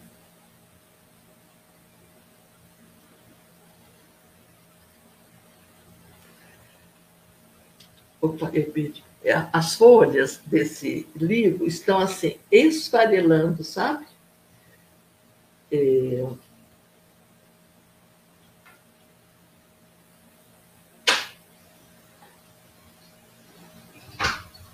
Por exemplo, é só uma passagem que eu fico até eu fico achando o exagero e o quanto que as pessoas que as pessoas é, interpretaram mal as confissões. Esse esse sujeito que explica, faz essa introdução dessa edição de 52, ele diz assim: Agostinho experimentou o calafrio do ruir do castelo, em que falsamente localizara a verdade. Não sei, uma visão ingênua, um pouco pueril, né? como se a verdade estivesse num só lugar. E o calafrio do ruído do castelo, olha que medo que dá isso. Imagina um jovem adolescente lendo essas confissões que medo que dá! Aí ele continua: só as almas retas têm coragem de caminhar em busca da fé. Saber, sem saber bem por onde anda, de, de destruir o que, a custa de tantas fadigas, levantaram. Não sei, Santo Agostinho fez o contrário, né? Ele caminhou, não sabia bem para onde, mas o pré-requisito não é ser uma alma reta. O pré-requisito é ter vontade de fazer o, o bem, de encontrar a coisa certa. É, ele continua aqui: os personagens desse drama reduzem a Deus. Deus, a dois, Deus e o homem caído na matéria. Então, esta visão, eu estou insistindo nisso, é que esta visão de pecado, né, de como se a criatura humana fosse esse, essa ocasião de pecado, acho que no mundo que a gente está vivendo já não, já não cabe tanto, não. Né? O pecado está aí, né? posto. O problema é perguntar né, por que, é que o homem, o ser humano, né, pode fazer o bem e não o faz. Onde é que está a sua balança? É, quais são essas balanças? Que tipo de amor, por qual amor sua vontade é levada? Para onde ela tende? Por isso, né, que para a gente terminar e ter um tempinho, eu ficaria então com a palavra da Cecília: retoma-te. E, se possível, confesse-te. Obrigada. Muito bem, então, obrigado professora Silvia por mais uma belíssima explanação aqui sobre Santo Agostinho. É, lembrando, então, que o, o link para vocês preencherem para o certificado já está disponível aqui no chat, também está aqui disponível na descrição do vídeo. É, lembrando que o certificado será enviado ao final aqui do nosso curso de alta formação Filósofos Cristãos. Então, não haverá certificados específicos para cada conferência. Ao final do curso, vocês receberão certificados, o certificado, aqueles que preencherem aqui as listas que são, estão disponibilizadas em cada encontro. Lembrando que estamos já no nosso quarto encontro, né? A professora falava do tempo no início, né? Uhum, então já estamos é. no quarto encontro. E assim como os encontros anteriores, as conferência da professora Silvia está disponível aqui no nosso canal do YouTube da Fazban. Vocês poderão acompanhar e também você ainda que não fez a sua inscrição no canal, faça a sua inscrição que você receberá as notificações dos próximos encontros. Temos muitos conteúdos ainda. Então, agradecemos também toda, todos aqueles que marcaram a Fazbano e fizeram seus posts lá no Instagram. Também aqui o Marco está repostando aí, também é para ajudar a divulgar os conteúdos, né? Isso tudo ajuda na divulgação do conteúdo, conteúdo bom, né? Bons conteúdos merecem ser divulgados, né? A internet também merece ter bons conteúdos, né, professora Silvia? Sempre. É. Tá aí o, amor, o exemplo de amor desmedida, né? Isso aí. O sujeito passa 500 horas naufragando na internet. Isso. Né? Ao invés é. de navegar. Boiando, né? É, exatamente. Tá boiando, não navega, Isso. boia. É. Isso. Então, aqui já temos também bastante é, perguntas, comentários aqui para a professora Silvia sobre o conteúdo de hoje. Então, aqui o Luiz Fernando, ele cita a famosa frase de São Paulo, né, na carta aos Romanos, né, uhum. capítulo 7, né, não faço o bem que quero, mas o mal que não quero. Teria de alguma forma influenciado a filosofia agostiniana essa passagem de São Paulo na carta aos Romanos? Isso mesmo, Luiz Fernando, totalmente. Primeiro, ele conhecia muito bem São Paulo, conhecia Santo Agostinho conhece muito bem o texto bíblico. Se vocês folhearem as confissões, não tem uma página que não tem uma citação, uma referência a um texto bíblico. Né? Parece que ele sabe aquilo que né? está com ele. E a inspiração, a inspiração de Agostinho é paulina. Esse é o dilema. Por que, que eu não faço bem que quero, mas o mal que não quero? Literal. Isso vai aparecer em muitas obras. Então, totalmente em São Paulo, não é? Uma resposta, ela teria uma base religiosa. Primeiro mandamento, amar o próximo, né? A, segundo, né? Amar o próximo como a ti mesmo. Segundo, não é? Segundo mandamento. E a, em Agostinho não vem uma receita, vou ame não, mas por que, que eu faço isso? É, há uma é a pergunta sobre a pergunta. Tudo bem, eu entendo isso, mas por que, que eu faço isso? Por que, que eu não faço bem que quero? Porque em mim tem um conflito, um litígio de vontades. É Paulo, Paulo na veia, como se diz. É isso. Aqui então temos uma pergunta do Matheus Henrique, que acho que daria um curso, mais que o curso, uma tese, né? ou talvez uma vida de estudos, né? De que maneira é possível ligar Santo Agostinho com Plotino? E eu quero já aproveitar aqui no final que aqui tem mais uma questão que está relacionada com o mesmo conteúdo. Aqui da Michelane Amaral. Perdoe se eu pronunciei seu nome errado. Pode-se perceber Plotino e Orígenes em Santo Agostinho. O primeiro no que tange ao mundo estético, como expressão do bem de Deus, e o segundo no que se refere à prática do mal e o livre arbítrio. Tá. Deixa eu primeiro voltar lá no nosso colega. De muitas maneiras, sabe? Você, Plotino e Agostinho estão interligados. Plotino é, converte ao cristianismo a partir né, também das leituras dos, dos neoplatônicos. O que, que Plotino propôs?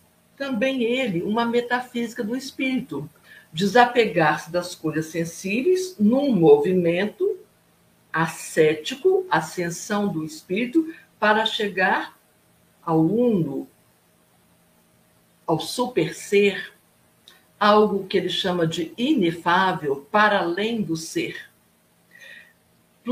Agostinho faz o mesmo movimento, a mesma coisa.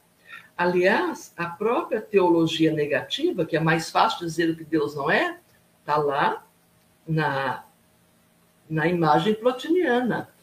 Eu não, eu não, esse Deus de Plotino, ele é inefável, é tão ser, tão ser que é inefável. Então, Muitos dizem, mas a gente não, não classifica assim, que Agostinho é um neoplatônico cristão.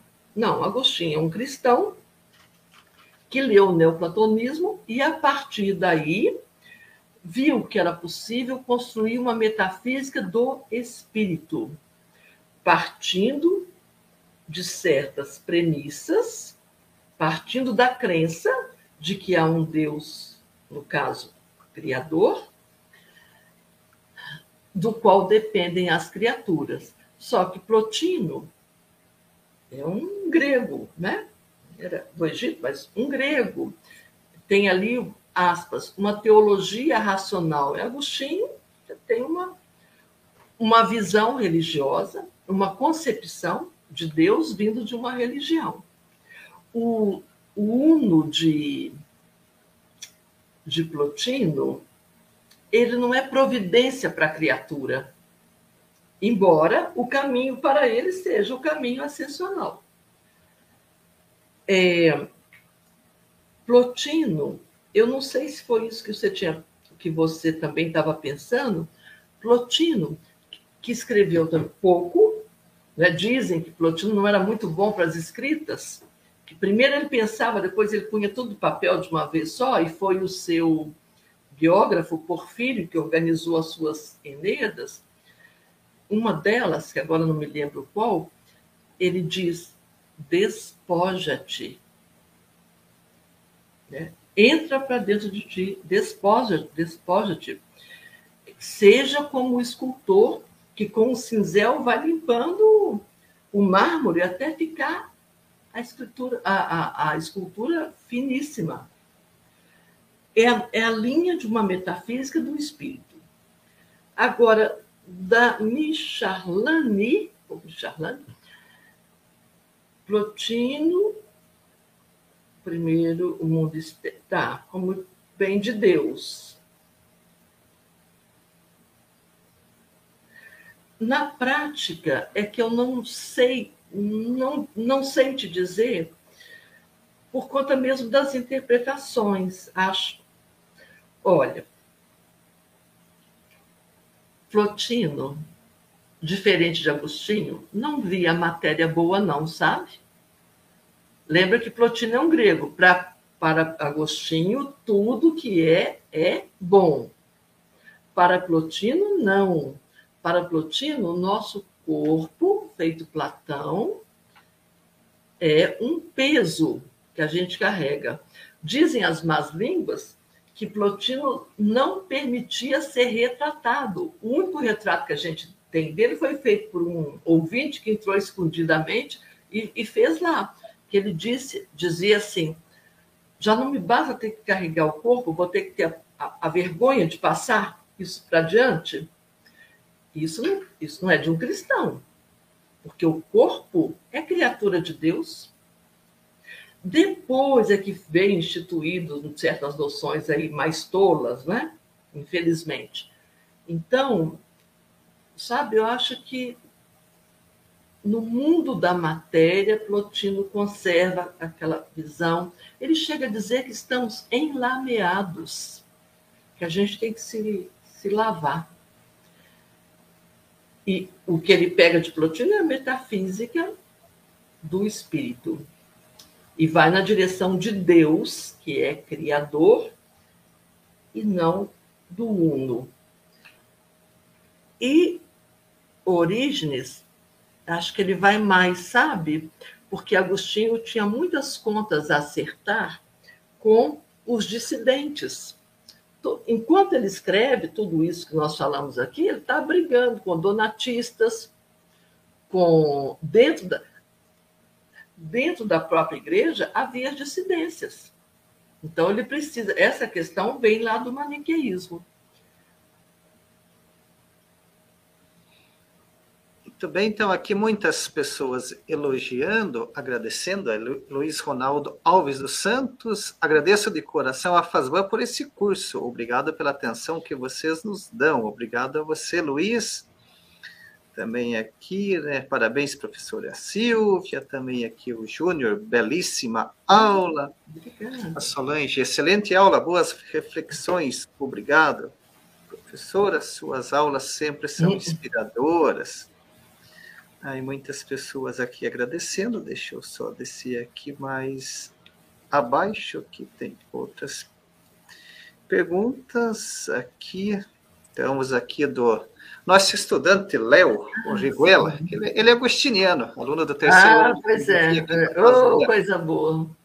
Professora, o que conhecemos como ordo amores se trata desse amar em medida a todas as coisas ou é de ordem moral?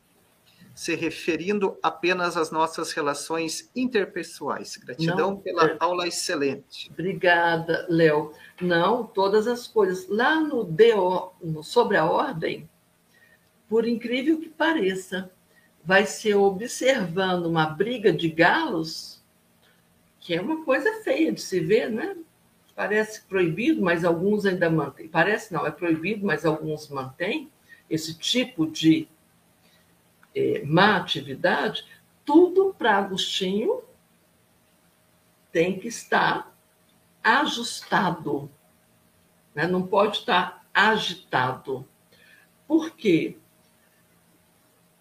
A virtude ela é esse essa acomodação das boas coisas e o vício é essa é esse desequilíbrio. E isso se dá eu me lembrei aqui falei duas vezes do exemplo de Minas da mineradora porque a gente todos nós estamos sofrendo com isso, mas outros outros tantos, né? Toda vez que se prioriza o menos em relação ao mais, nós estamos causando desordem. Né? O que, que é a desordem? A falta, alguma coisa está fora do lugar. E se está fora do lugar, não está ajustada no sentido mais correto. Então, essa ordo amores, a meu ver, ela vale para esse mundo nós olhamos assim, esse mundo está fora de ordem, não está? Vão agora garimpar terras indígenas. Para quê? Para quem? Vai trazer uma desordem sem tamanho, sem precedentes. É moral, aliás, isso é imoral, e é mais do que só uma relação interpessoal, né? Ah, eu, eu te amo mais, você me ama menos. Não, é, eu acho que isso, isso cobre o nosso mundo. Se a gente vê é, em todas as épocas o quanto de desordem amorosa, o quanto a desordem amorosa fez mal. Um último exemplo, estou me lembrando, é, os, os, os países na Índia. A Índia tem um, uns bairros, como os nossos aqui, que não tem banheiro.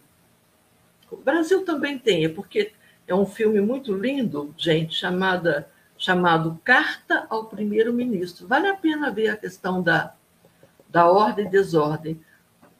Uma comunidade inteira não tem um banheiro. As mulheres têm que ir ao banheiro acompanhadas, porque senão elas são violentadas. Não vou dar spoiler, mas o que está. Que, que é essa desordem? Por que, que um tem um banheiro luxuoso, uma casa com cinco banheiros, e tem uma comunidade que não tem banheiro nenhum? Nenhum. Né? Isso é imoral e outras coisas todas. Acho que tudo que a gente pensar, a gente pensa né, no ordo amores, ou o quanto que essa falta tem nos dado prejuízos morais, sobretudo, né? Aqui uma outra pergunta do Lúcio também daria hum, hum, hum. um curso que lembra muitas meditações metafísicas de Descartes, em que medida Agostinho influenciou. Tem muita coisa, né, professora? Lúcio, é, tem. Mas eu vou te dizer uma coisa, fica entre nós aqui, que eu não, as pessoas eu, não gostam muito quando eu falo. Olha, cá para nós, Descartes copiou Agostinho não citou. Não seguiu bem as regras da ABNT.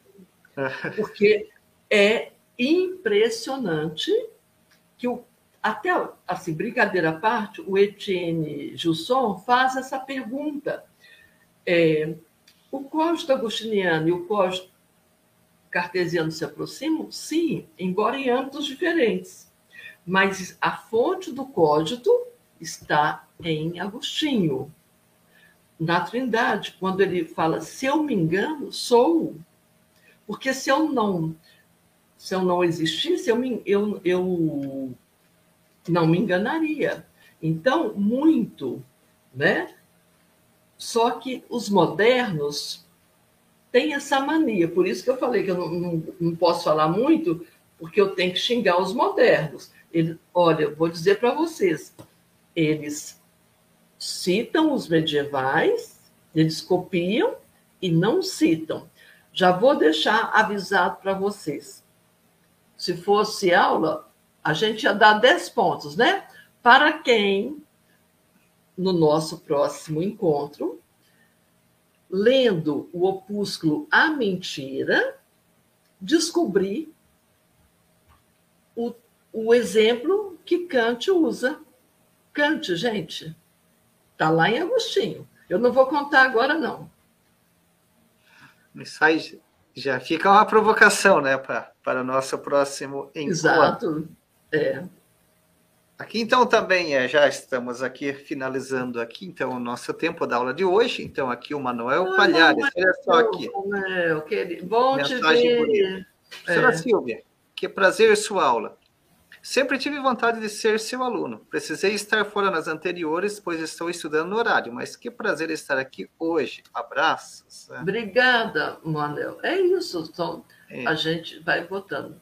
Também o Marcos, obrigado, faz bem, excelente colocação, professora. E também o J. Pires, agradeço por mais essa excelente experiência na transferência. Obrigada. Boa noite a todos. Aqui também é. a Elisângela. Gratificante a generosidade da FASBAN e da professora Silvia, e muitas pessoas aqui agradecendo né, e elogiando, nós que agradecemos a todos Exato, vocês por estarem é. aqui conosco, né? E já fica aqui o nosso convite, né? A professora Silvia já fez a provocação e já deixou um desafio. Ó. Quero... Vamos deixar esse desafio, então, para o início aqui no chat, é. né? Ver quem que vai encontrar né, o, o exemplo de Kant. Não é apenas Descartes que inspirou. Não, não foi, foi, é, foi Kant. Então tem, a, tem várias versões da mentira. Eu acho que o depois o Marcos até pode disponibilizar se a gente combina. Tá? É, nós já enviamos, professor, uma ah, indicação sim. via e-mail para eles. Ótimo. Já enviamos ótimo. um e-mail. É um texto pequeno, muito, muito legal que o próprio Santo Agostinho não gostava dele, mandou jogar fora. Ainda bem que não jogou. Ainda bem que não jogou. Eu estava fazendo né? a leitura impressionante, né? Quantas questões que assim a gente imaginava que seria moderna ou contemporânea. Não, Agostinho já havia dito isso. Né? Exatamente, já havia dito isso mesmo. Muito obrigada. Né? Então, Boa então, semana para todos. Isso. Então aí o nosso próximo encontro Santo Agostinho para os tempos atuais sobre a mentira, né? Em tempos de fake news, né, professora? Vamos falar Nossa, aí. Exatamente. Isso mesmo. É, muito obrigada a todos. Boa semana, né? Esteja em boa companhia com Agostinho, Plotino, Orígenes, né?